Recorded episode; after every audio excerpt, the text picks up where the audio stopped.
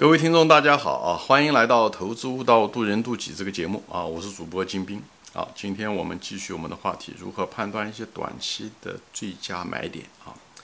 嗯，前面说了啊，这个买点的第一个技巧是什么呢？就是一个分析子系统是什么呢？就是根据个股的强弱、个股的一种所谓的循环来判断。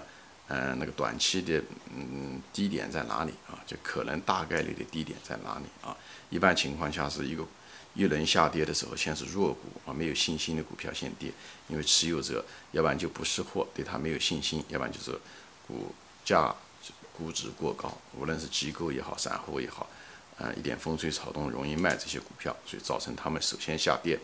以后呢跌了以后会牵连到。一些相对来讲比较强的股票也会跌，这是下跌的第二阶段。那么第三阶段的时候呢，反而那种当初跌的那种弱股呢，再也不再下跌了。往往这时候第三阶段很可能是一个买入的一个地方啊。最好呢，这一波下来了呢，最好反弹了以后再有第二波，还重复是同样的东西。那么第二波或者第三波的时候出现这种情况下的时候，相对来讲在这个低位的这个底，相对来讲夯实的比较。啊，概率性大一些啊，这时候你买的时候很可能是在阶段性这个比较低的一个点啊。嗯，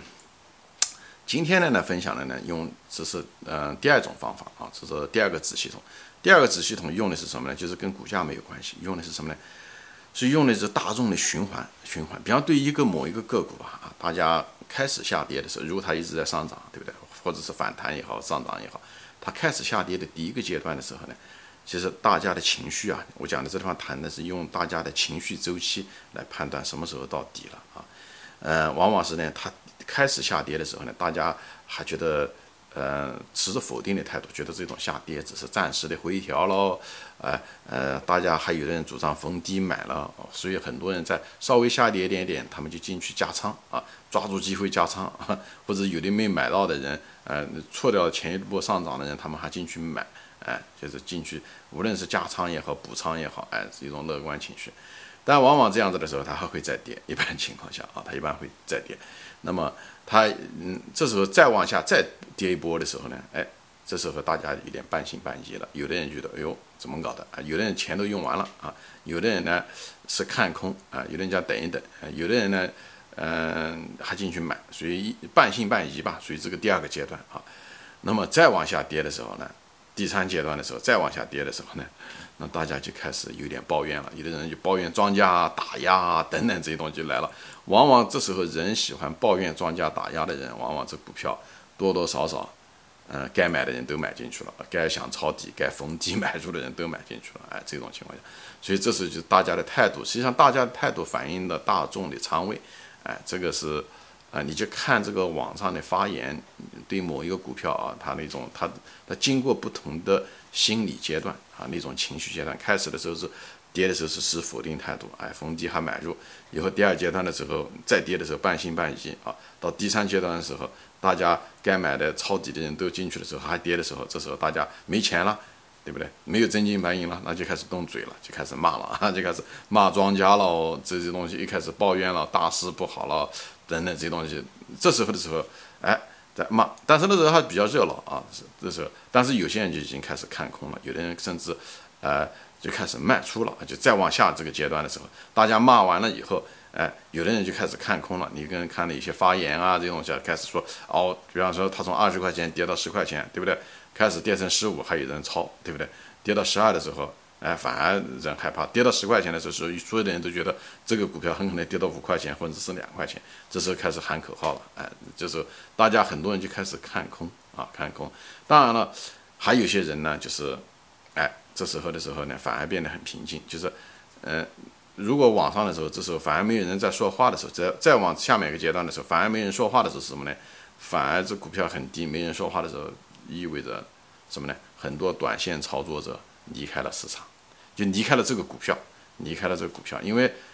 做短线的人都是没有耐心的人啊，他们无法持有这个股票待很久啊。当然，我不是说没没有人是深套其中，有，往往深套其中的人，他们老是在那还还还不断的发言会骂，他还有一个挣扎的过程，就像一个被鳄鱼咬到了，鳄鱼咬到一个鹿一样，他还有挣扎的过程。等他真正要死的时候，他反而不挣扎了啊。这时候的时候，哎，论坛上反而显得很平静。这时候往往很平静的时候，实际上是什么呢？实际上就是意味着大家都绝望了，大家都绝望了。绝望的意思是什么？就是有的人买的人持有的人，有的人就卖掉了，大多数人可能卖掉了。那么还有一部分人呢，他也不再做声了。那么他死猪不怕开水烫，这种人也不会再卖了。所以这样的呢，反而呢，就是卖者少了嘛，卖者该卖的都卖掉了，买的人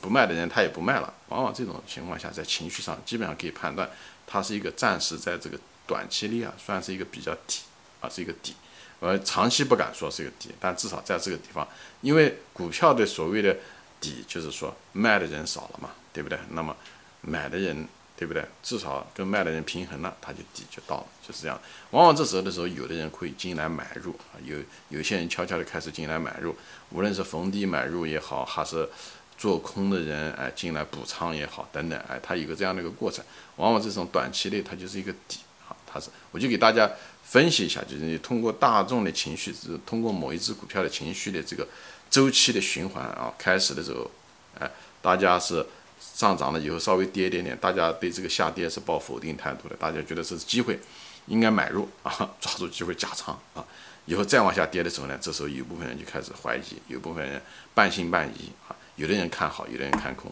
这地方也争议性挺大的。以后再往下的时候呢，反而大多数人都开始抱怨庄家，因为该买的人都买进去了啊，呃，大家的资金都耗完了，这样说吧。以后再往下跌的时候呢，呃，很多人反而看空了，看空的意味着他就卖掉了。他才会看空，啊，嗯，或者是他想在低的时候买，